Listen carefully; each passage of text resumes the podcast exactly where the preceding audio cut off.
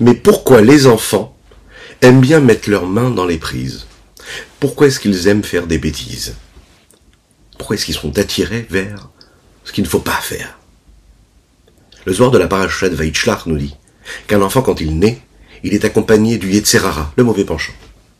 Il va l'accompagner, il va l'amener vers la Petach Khatat Rovetz, toujours la faute.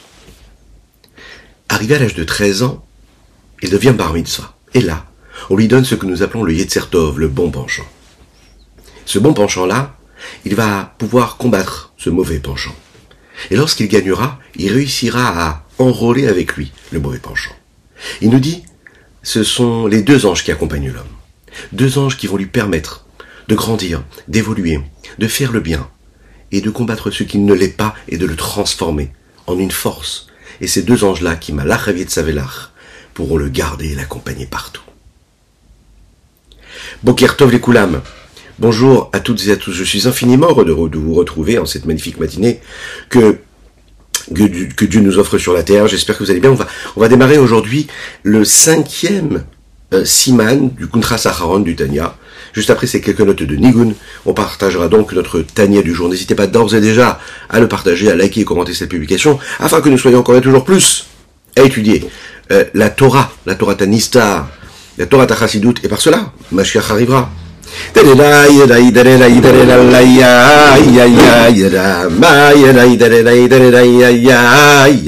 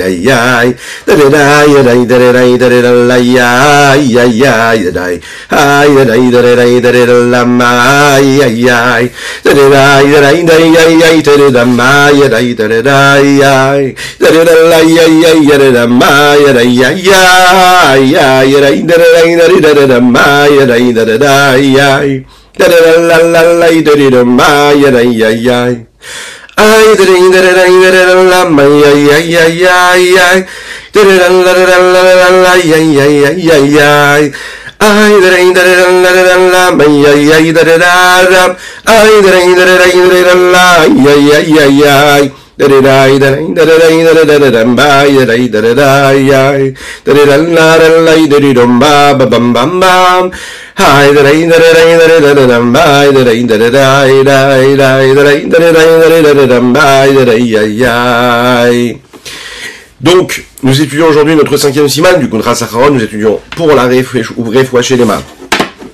Totale et complète, mais rattaché de notre cher enfant qui s'appelle et là, je vous demande vraiment de prier, prier, prier très, très fort, comme ça, vraiment le miracle a lieu et on est tranquille.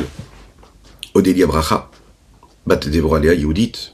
Oui, c'est possible, puisque la tfila, elle nous permet de changer complètement tout.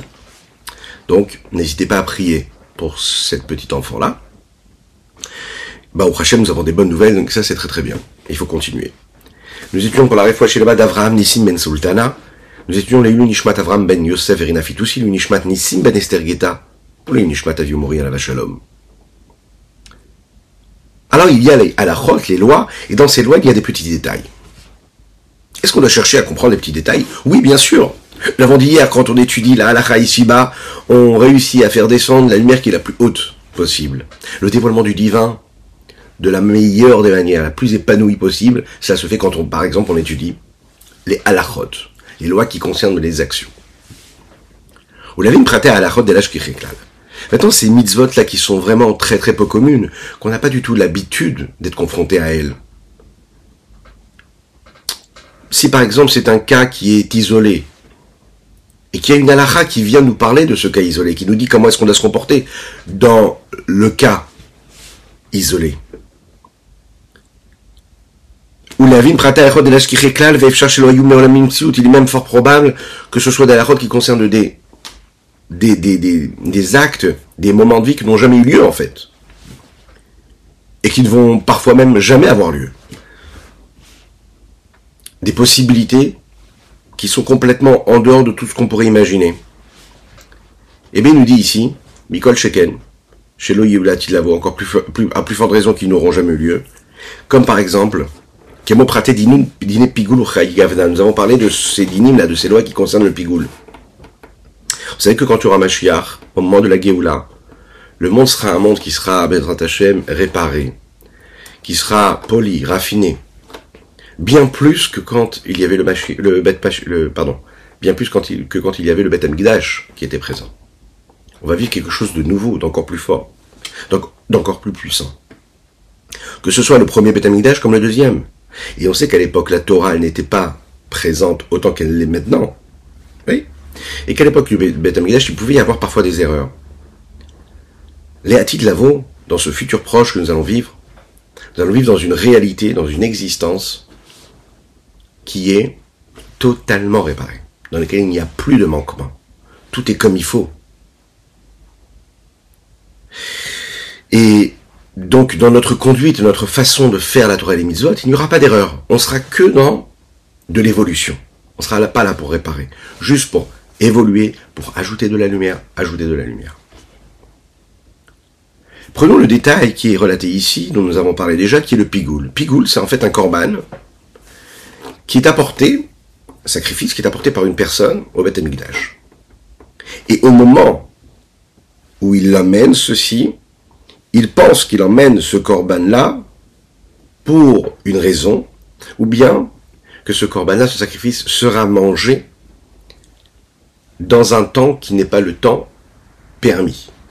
On sait qu'il y a des corbanotes et sacrifices, il y avait bien un temps bien précis, c'est-à-dire qu'on avait le droit de le manger pendant un temps précis, et dès l'instant où le temps dépassait, on n'avait plus le droit de le manger. Maintenant, celui qui apporte le corban, le sacrifice, et qui au moment où il apporte, il s'imagine déjà le manger dans deux jours et dans deux jours, il n'aura plus le droit de le manger. Alors qu'est-ce qui se passe avec ce corban Est-ce qu'il est acceptable ou pas? Est-ce qu'il est accepté ou pas? Eh bien non, il est pigoule. Au moment, par exemple, où l'homme est en train de faire la shrita, où il est en train d'apporter la bête sur le sacré, sur le, sur le, sur le sur l'autel. Toutes ces étapes-là, il faut qu'il y ait une machashava, une pensée, qui soit limpide, qui soit claire, qu'il soit toujours dirigé vers la même chose. Il ne faut pas qu'il pense à quelque chose d'autre qui corresponde à ce qu'il est en train de faire, dans le sens où il ne faut pas que ce soit une pensée qui l'amène à se dire ben, je suis en train de faire un autre corban, je vais manger un autre moment. Alors maintenant, tous ces détails-là qui concernent ces lois-là sont très particuliers, sont très compliqués. C'est-à-dire que ce pas toutes les pensées qui vont être considérées comme pigoules. C'est une pensée particulière qui et particulière dans lesquelles il n'y a pas d'autres pensées en même temps qu'elle, et bien tous les sacrifices sont assujettis à cette précision-là, à cette loi, à ce, détail. Donc en fait, la probabilité pour qu'un homme se retrouve à cette situation, elle est très minime. Et pourtant, on voit qu'on parle de cette halakha-là. Et pourtant, il y a des, des, lois, il y a des textes qui ont été écrits dessus, qu'on peut passer des heures à étudier. Il faut savoir qu'en fait, en réalité, même si c'est pas encore arrivé, même si ça n'arrivera pas, il faut savoir que tout interdit qui vient dans le monde, toute, toute existence d'un fait interdit, a une source et une racine vivante dans les clipotes, dans les écorces. En fait, tout n'est pas simple.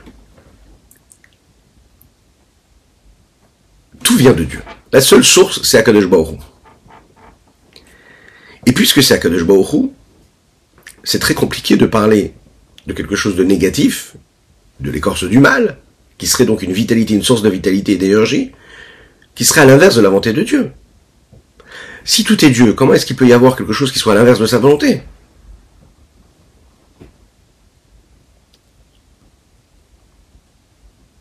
En fait, pour comprendre cela, on doit saisir ce que veut dire l'exil de la Shrina.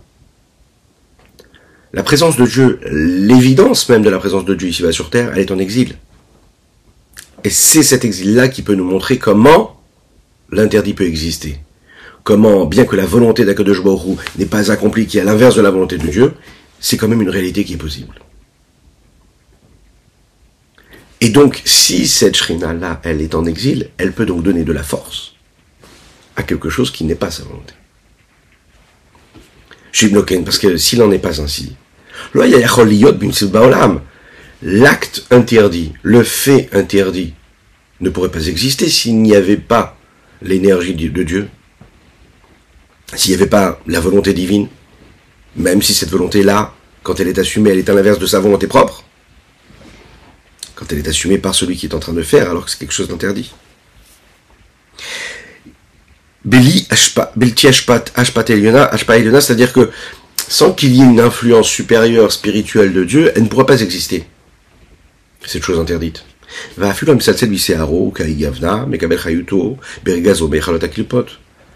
Ici, c'est l'expression que nous donnons ici, celui qui se coiffe les cheveux. Bon, ça apparaît dans le Midrash, et ça représente en fait tout ce qu'on peut recevoir ici-bas sur Terre, de vitalité, d'énergie, tout en faisant quelque chose qui est l'inverse de la volonté de Dieu, ce qui peut paraître improbable. Et pourtant, c'est ce que nous vivons, malheureusement, hein, dans cette galoute tous les jours.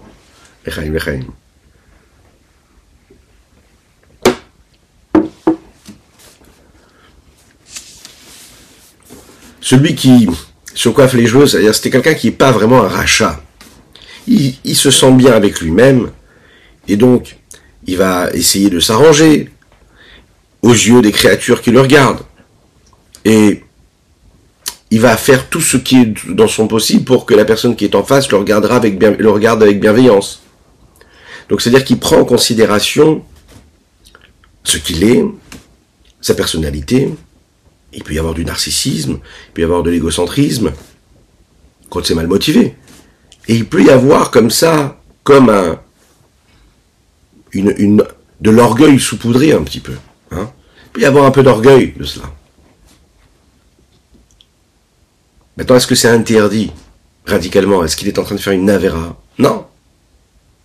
Mais ça n'est pas vraiment ce qu'un homme est censé faire. Pourquoi? Parce que celui qui est en train de faire comme ça, qui de se comporter comme ça, qui fait attention à lui, pas dans le sens par rapport au respect des gens, mais qui fait trop attention à lui, qui est trop tourné vers sa propre personne, eh ben, il va se passer qu'à ce moment-là précis, il est en train d'oublier ce qu'il est censé faire ici-bas sur Terre, à savoir de permettre l'unicité de Dieu l'union de Dieu avec toutes les énergies qu'il y a dans la créature.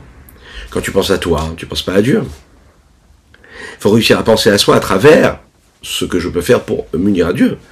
Celui qui pense à lui, à son bien-être sans penser à la mission qu'il a à accomplir grâce à son bien-être, eh bien, il perd le message. Il s'égare. Même si c'est un homme qui n'est pas rachat, qui ne fait pas d'avérote. À ce moment-là, il n'est plus attaché à Dieu. Donc, à ce moment-là, d'où, reçoit-il ça, sa, vitalité, son énergie? Bien, il reçoit de ce que nous appelons le palais des clipotes, les écorces.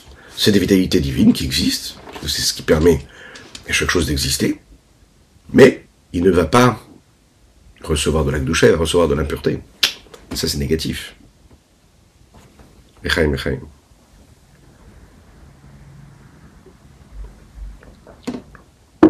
On pourrait se demander pourquoi est-ce que le Rabbi Zalman ici parle de ce détail, ce détail-là particulièrement, et pourquoi est-ce qu'il donne l'exemple du pigoule? Parce que pigoule, c'est pas une avéra franche, concrète, euh, physique, matérielle. Le pigoule, c'est une pensée qu'on a eue. C'est une intention qu'on a eue, c'est une sensation, une émotion. C'est où est-ce qu'elle est ma tête? Où est-ce que je me trouve? Où est-ce que je suis? Est-ce que, je suis, dans une conscience? Est-ce que je suis dans, une pleine conscience de ce que je suis en train de faire, de vivre? Et un juif, quand il se lève le matin, et pendant tout le long de sa journée, il doit être conscient qu'il est en train d'accomplir la volonté de Dieu. Dès l'instant où il s'égare, il pense complètement faire autre chose, c'est-à-dire qu'il est en train de servir autre chose que le lien qu'il a avec Dieu, l'unicité de Dieu ici-bas sur Terre, et eh bien du coup il a besoin d'une vitalité, sa vitalité ben, change de source.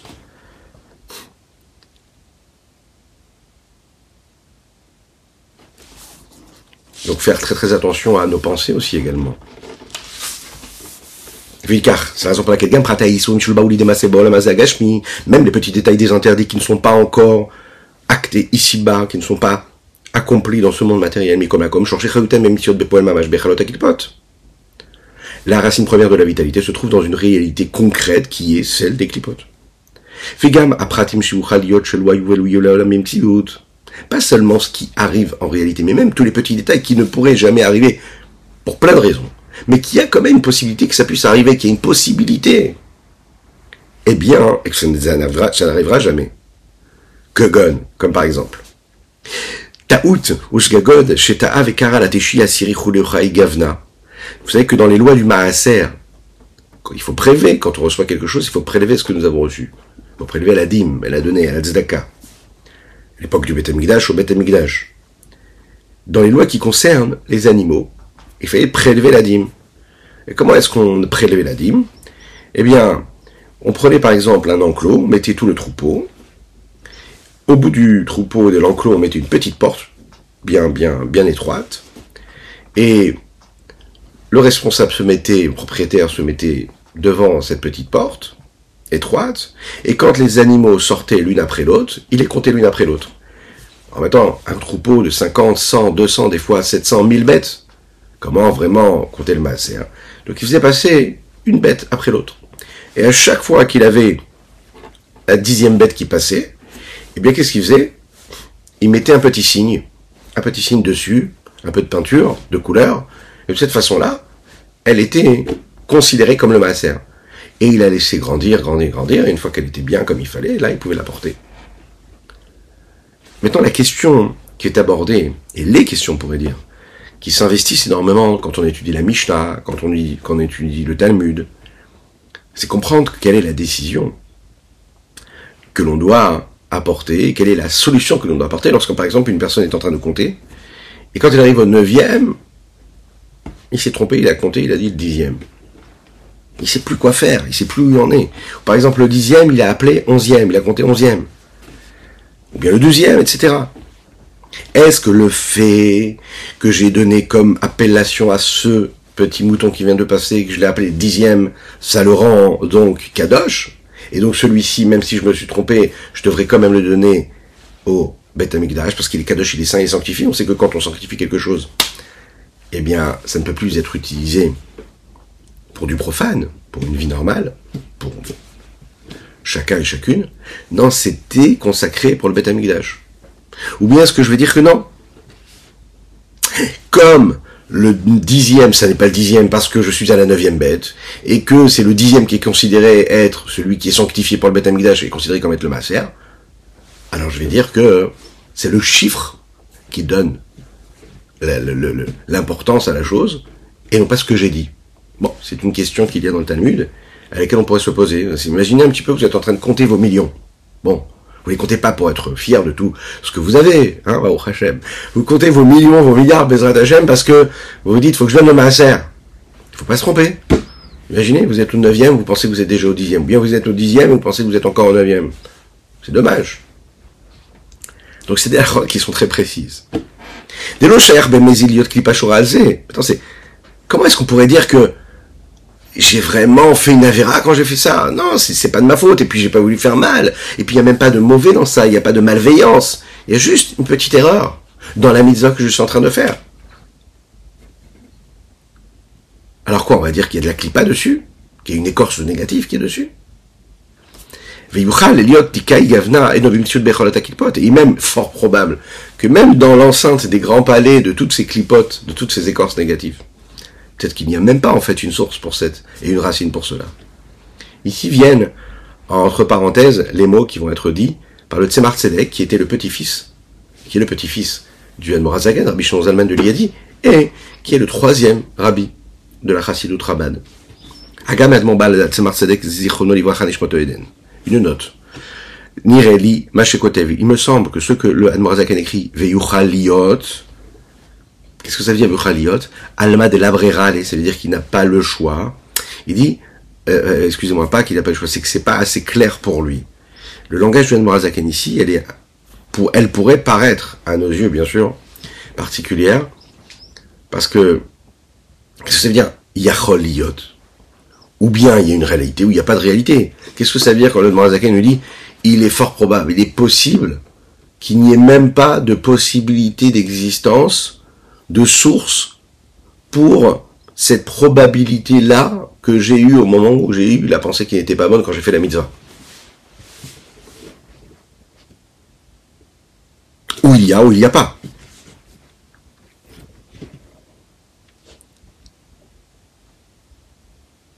Celui qui n'a pas fait exprès, c'est celui qu'on appelle un shogeg. Celui qui fait exprès, c'est celui qu'on appelle un méside. Ça veut dire qu'il fait les choses de manière intentionnelle. Il voulait faire l'inverse de la volonté de Dieu, que Dieu nous en préserve. Il voulait faire une avéra. Shogek, c'est celui qui n'est pas conscient qu'il est en train de faire une avéra.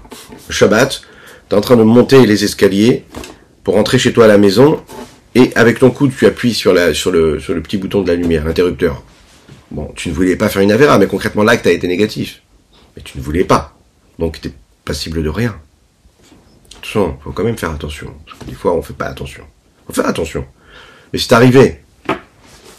Alors, il se passe quoi avec ça Est-ce qu'on va dire que personne qui fait quelque chose béchogeg, sans vouloir, par inadvertance, elle a créé une vitalité qui provient des echalot, qui sont à l'inverse de la gdusha, les forces de la klipa.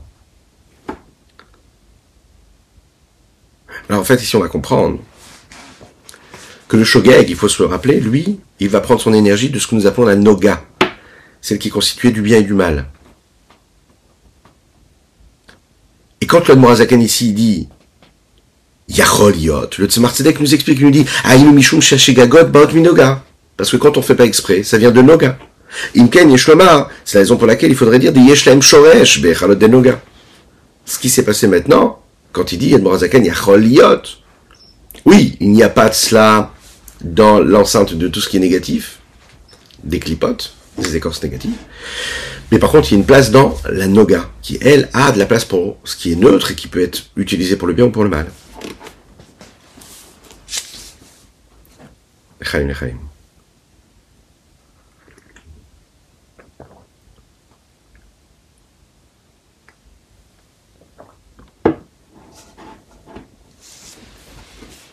C'est c'est très très très particulier et très très intéressant de parler de ce de ce domaine-là de la Noga, parce qu'en fait, elle fait référence, c'est nuancé, on est toujours à la limite. Hein, le bien, c'est le bien, le mal, c'est le mal. Maintenant, quand on est entre les deux, c'est-à-dire que quand on a une énergie, on a un moment de vie, une pensée, et en fait, la décision ne va pas se faire par rapport à ce que je suis en train de faire ou pas, elle se fait dans l'intention que j'ai dans ce que je suis en train de faire. Je le fais pour moi ou je le fais pour Dieu? Mais Je le fais, l'acte je l'ai fait, mais je l'ai fait pour moi. Mais ça tombe dans, dans, dans, dans, dans, dans les forces de l'impureté. Je l'ai fait pour Dieu, eh ben je l'ai sanctifié. Et je peux étudier la Torah, je peux faire la tfila, je peux faire une mitzvah. Je l'ai fait pour moi, je fais tomber ça. Je le fais pour Dieu, je l'élève, je le sanctifie. Et dans ça, il y a beaucoup de nuances aussi. Même si j'ai une pensée, est-ce que cet acte-là, il est comptabilisé comme une mitzvah ou pas? Il y a beaucoup de nuances. Et cette nuance, cette frontière-là, de la noga, elle est très nuancée. C'est la raison pour laquelle le Morazakan, le nous dit ici, il est probable, ça peut arriver. Mikol Makom, puisque il faut savoir que néanmoins tous ces interdits-là n'existent pas en fait. Donc s'ils n'existent pas, ils n'ont pas de racines et de sources spirituelles. Donc, comment est-ce que quand je vais étudier ces lois qui concernent ces probabilités qui n'existent pas, qui n'ont même pas de source et de vitalité dans les sources supérieures spirituelles, Comment je vais, les faire exister en fait? Comment en étudiant ça, je me permets, je peux arriver à faire descendre une, force de sainteté, une vitalité divine, comme nous l'avons dit hier quand j'étudie la halakha, de toutes les autres halachot, toutes les autres lois, qui me permettent de comprendre comment je dois faire une mitzvah, et que quand je comprends, et que je détaille dans la dans les décisions rabbiniques, comment est-ce que je dois accomplir une mitzvah, je suis en train de faire descendre la lumière de la sagesse suprême, supérieure de Dieu. Mais là, c'est une probabilité qui n'existe pas. Et si cette probabilité n'existe pas, c'est pas une réalité. Si c'est pas une réalité physique, c'est pas une réalité spirituelle. S'il n'y a pas de réalité spirituelle, il n'y a pas y a pas de, y a pas de vitalité. S'il n'y a pas de vitalité, qu'est-ce que je suis en train de transformer ici? Donc quand j'étudie ça, qu'est-ce que je suis en train de faire? À quoi je me connecte? Alcool panim. Il nous dit quand même, il y a dans une forme de réalité d'existence de la sagesse supérieure de Dieu, celle qui parle aussi de ces interdits, de ces choses qui sont faites sans volonté ou par inadvertance. Shenit pashta pifradze. Il faut savoir que dans tous les détails, il nous le dit ici.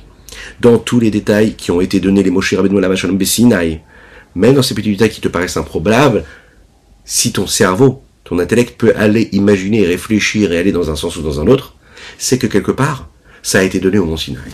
Et que quand toi, tu es au fin fond du monde, en train d'étudier avec ton petit livre, dans ton Talmud, ou dans ta halakha, comment ce cas il pourrait exister et tu sais que ça n'existera jamais. Mais dans ta tête, il y a des nuances intellectuelles qui te permettent de comprendre les probabilités que ça pourrait exister et arriver. Eh bien, toute la richesse infinie qu'il y a dans cette intelligence-là, dans cette sagesse-là, dans cette recherche-là, eh bien, tu la tires d'où? De la chormaïla, de la sagesse suprême, qui, elle, a donné naissance et qui nourrit et qui vitalise toutes ces lois, ces détails qui ont été donnés au Mont Sinaï. Mamar, Mashikol Tamid Vatikati de comme il est dit que tous les petits détails, tout ce qui a été donné au Mont Sinaï, c'est tout ce que même l'élève, l'enseignant, l'élève, etc., à travers toute l'histoire du peuple juif, euh, qui va lui-même, lui-même innover ou réussir à, imaginer, hein, au fin fond de sa petite yeshiva ou de son petit salon ou bien de, de sa, petite boutique dans laquelle il travaille et qu'il étudie.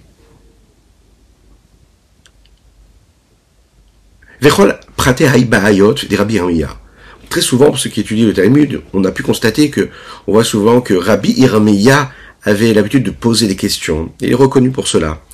Euh, il avait des questions qui créaient comme ça une tension sur la halacha jusqu'à l'extrême.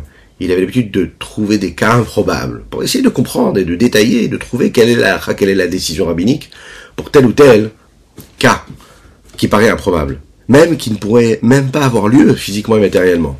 Mais il était habitué à cela souvent.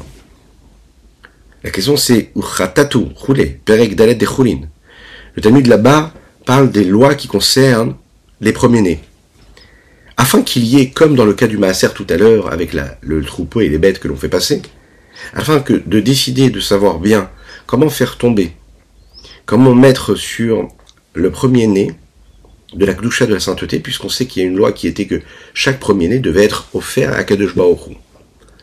Pour l'homme d'ailleurs aussi. Premier-né, c'est le premier qui va sortir des entrailles de, de la maman ou de la bête, qui met à bas. La question c'est comment est-ce qu'on définit en fait ce qui est appelé la première naissance? comment est-ce qu'on définit cela? Alors il y a beaucoup beaucoup d'alakhot qu'on ne va pas détailler ici, mais ce sont des questions alachiques très très sérieuses, très profondes, et qui nous amènent parfois à des cas qui ne sont même pas probables physiquement et matériellement. Ça n'est jamais arrivé. On va prendre tous les vétérinaires. On fait le plus grand des colloques mondial on leur demande, dites-nous, est-ce que vous avez été confronté à telle ou telle situation? Est-ce que l'enfant, est-ce que le, petit animal est sorti comme ça Ou est-ce que l'enfant est sorti comme ça? Etc. Parce qu'il faut savoir que faut que ça sorte, un petit détail, même si on ne va pas rentrer dans tout, faut que l'animal sorte de manière naturelle. faut pas qu'il soit euh, tiré d'une façon ou d'une autre. Il ne faut pas déchirer quoi que ce soit. Faut que ce soit assez, assez précis pour qu'on puisse faire ce que nous appelons le rachat du premier-né. On sait par exemple qu'un enfant qui naît par césarienne, il n'y a pas de rachat du premier-né.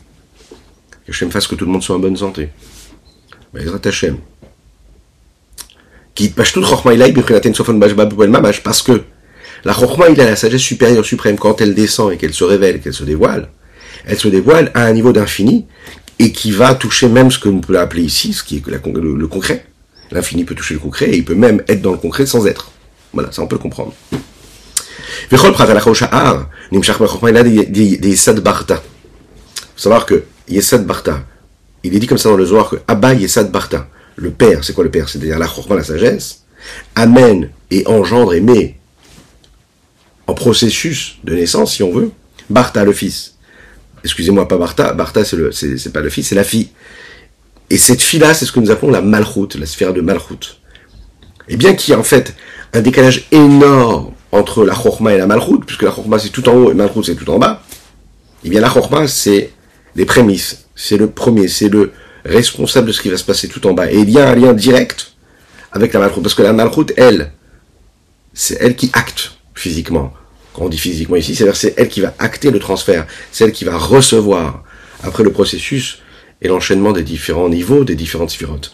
Donc il y a un lien direct entre tout ce qui est tout en haut et tout ce qui est tout en bas. Donc chaque détail se trouve, ou de la halakha, il se trouve en bas. Melubash, bah, et il y a, c'est-à-dire que la lumière de l'infini Samiswati qui se trouve dans cette rochma est habillée dans la malchut. Quel monde Dans le monde d'Atsilut. Et de cette malchut, là, elle va s'habiller dans les différents mondes, Bria Itzirasia. Venoda, il est connu, qui est Nikat Aklipot Mahwarim de Sersifirot de Gdusha. Kadesh il est bon, Kadesh il est saint, et il est la source de tout. Alors comment est-ce possible qu'il y ait quelque chose de négatif qui soit là hein? La réponse, elle a été donnée que les clipotes, en fait, comment est-ce que ça nourrissent Elles se nourrissent de ce que nous appelons les achoraïm, les parties arrière et inférieures des séphirotes. Les dix séphirotes, ce sont les dix réceptacles par, grâce auxquels Akadosh Baruch est capable de donner de de l'énergie, de la vitalité, que ce soit à travers l'intellect, à travers l'amour, à travers la rigueur, etc. Et puisqu'il y a aussi des choses négatives qui ont besoin d'énergie, elles reçoivent leur énergie de la partie arrière des sphirotes. Ou Bifrat est particulièrement Milevushim, elles se nourrissent des vêtements, c'est-à-dire de ces outils-là, de ces réceptacles, des sphirotes des Bria particulièrement les sphirotes des mondes déjà de créatures, Bria et non pas des sphirotes qui se trouvent dans le monde d'Atsilut, qui ne sont pas considérés comme des créatures. Et encore un petit peu plus précisément, au et comment est-ce que ça nourrissent Elles se nourrissent des dix séphirotes des mondes de Yetzirah et pas d'Obria. Pourquoi? Parce que ce sont des mondes qui sont beaucoup plus bas, Ameoravim, Baklipa Kanoda, qui eux sont dans ce mélange-là de bien et de mal, beaucoup moins que le monde de Bria, dans lequel il n'y a pas cette notion-là de mal encore.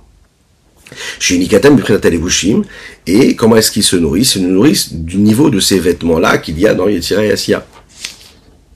Plus le monde est bas, et plus en fait il a un contact avec la possibilité de négatif et de mal. L'idée, c'est qu'à la et quand maintenant, qu'est-ce qu'on va faire nous? On va étudier la Torah, on va étudier le Salahot, on va les penser, on va les dire, on va les détailler, on va étayer, on va raffiner, on va dire ça c'est interdit, ça c'est permis, etc., etc. Alors on est en train de les séparer, de les extriper des clipotes, des forces de négativité, du négatif, pardon, et on les amène vers la sainteté. Comme comme il dit dans le Zohar, Veraya Mehemna, dans ces parties-là du Zohar, la Afracha, que le but de l'étude de la Torah, c'est quoi? Ben, C'est justement de créer cette séparation-là entre le bien et le mal, et c'est Akadosh Baruch qui nous donne la force de cela, et pour cela.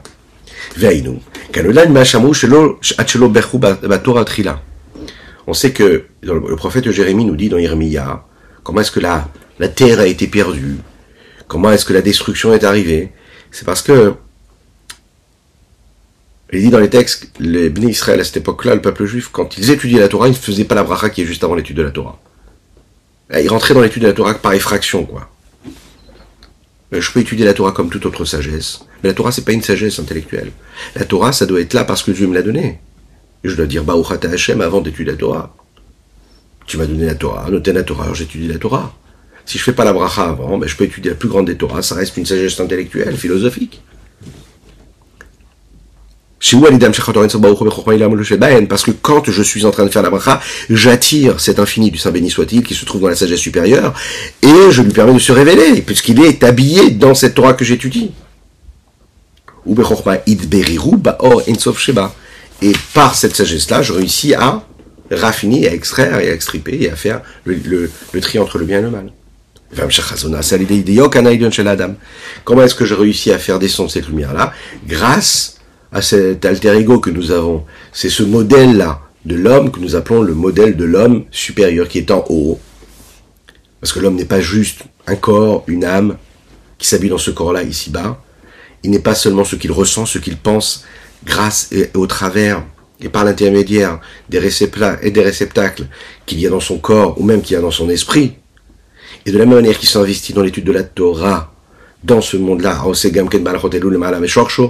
et qu'il est capable d'étudier des sujets qui n'arrivent pas dans ce monde-là, mais qui peuvent être reliés à des niveaux qui sont très très élevés, et eh bien il est capable de s'attacher à la racine de son de son de son de son moi intérieur qui devient le moi supérieur, l'homme supérieur qui est en haut. Et réussir en fait à faire quoi? À créer un lien avec cette notion de malchut, qui est aussi appelée ce qu'on appelle ici la nekeva, la nukva, de quoi de Zeranpin Qu'est-ce que c'est ici C'est justement la Shrina. C'est le rayonnement de Dieu qui se pose et qui est là. Ou bien, par exemple, ce qu'on pourrait appeler la lumière qui entre dans chaque réceptacle, qui rentre dans les limites de chaque réceptacle. Mais d'où cette lumière arrive? Elle arrive de Zeranpin, qui est le, donneur.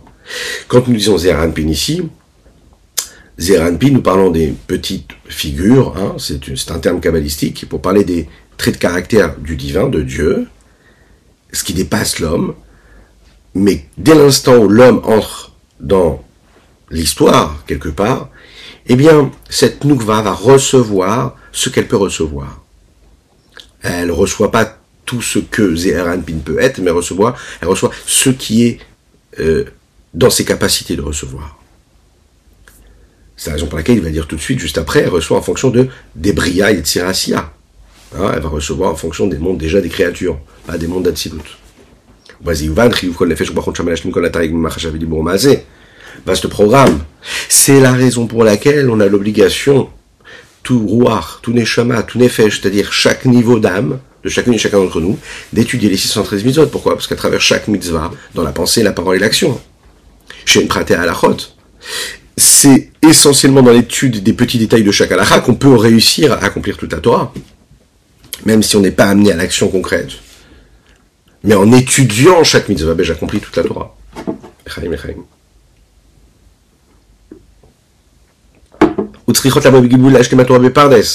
Vous imaginez? Toutes les âmes doivent revenir en réincarnation pour être sûres d'accomplir toutes les mitzvot qui nous ont été données. Comment? Pardes Que c'est ce qu'est Pardes? Les quatre parties qu'il y a dans la Torah. Dans l'étude, il y a la partie qui est mise en allusion, il y a la partie cachée, la partie ésotérique, il y a la partie qu'on apprend, qu'on est capable de voir dans le sens simple. Eh bien, ces différents cercles qu'il y a dans l'étude de la Torah, on doit les assumer. On ne peut pas se permettre comme ça, on n'a pas de temps. Ah oui, j'imagine un petit peu chaque sujet à quatre niveaux l'étudier. Donc, l'âme revient en réincarnation. Au trichot, la l'ashlim, qui devait collaborer la haine bikol répar, à répar. Et elles viennent en réincarnation également. Pourquoi? Mais pour réparer et pour faire, pour faire ce travail de raffinement, extriper ces énergies divines qu'il y a, cette sainteté qu'il y a dans les 248 étincelles qui traversent les siècles, qui traversent les âmes, qui traversent les âmes, qui est en fait Shikomat Adam Shelema. C'est cette colonne vertébrale de cet homme parfait.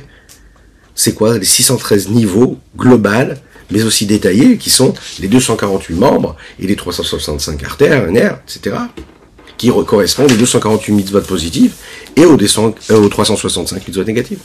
Ah bah la petite labo mais ben, rattacher dans un futur proche, quand on aura fini tout cela, bien notre investissement dans l'étude de la Torah, ce sera que dans le côté positif. On aura transformé le mal, il n'y aura que du bien. Les ha'alot, nefesh ruach neshama mala mala d'insof, ce sera d'élever toutes les parties de l'âme. Donc, nefesh ruach neshama, encore plus haut et encore plus haut jusqu'à l'infini.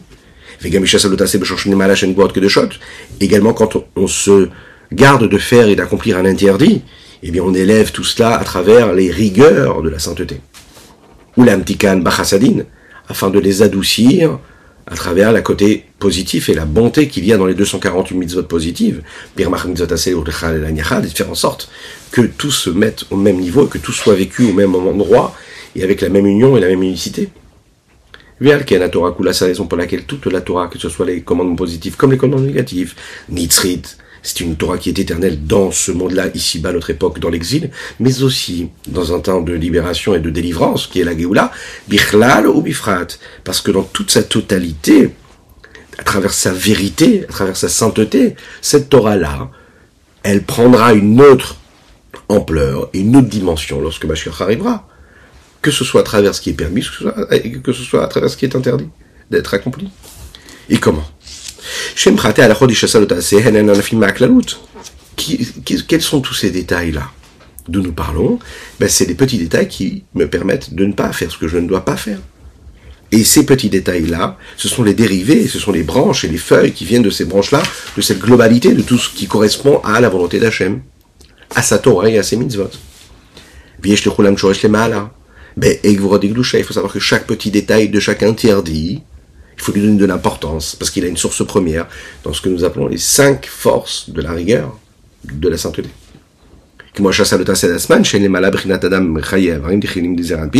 Comme chez l'homme, en fait, ici-bas, il a 248 membres et 365 artères.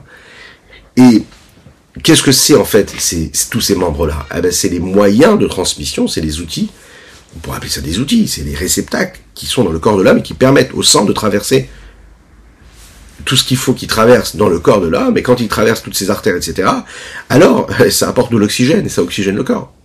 C'est la même chose avec Dieu. Les 248 membres, les 248 mitzvot positives, c'est les 248 membres de Ze'eranpin, du donneur de cette Evare Malka, les membres du roi. Et les 365 interdits, c'est comme le sang, en fait, qui permet de faire vivre tous ces membres-là. Donc, toutes les mitzvot, lota assez, interdits, c'est le sang qui fait vivre les, membres. Et même si on pourrait croire que normalement une mitzvah positive, ça veut dire qu'elle est vraiment positive, et qu'elle est plus élevée que celle qui est négative, et là on voit que la vitalité qu'il y a lui permet d'aller beaucoup plus haut. Et si ça lui permet d'aller beaucoup plus haut, parce que sa source elle est beaucoup plus élevée, alors à ce moment-là, vous imaginez ce que ça veut dire La vitalité qu'il y a dans toutes les mitzvot dépasse tout le reste. À très bientôt, c'était le Tania du jour.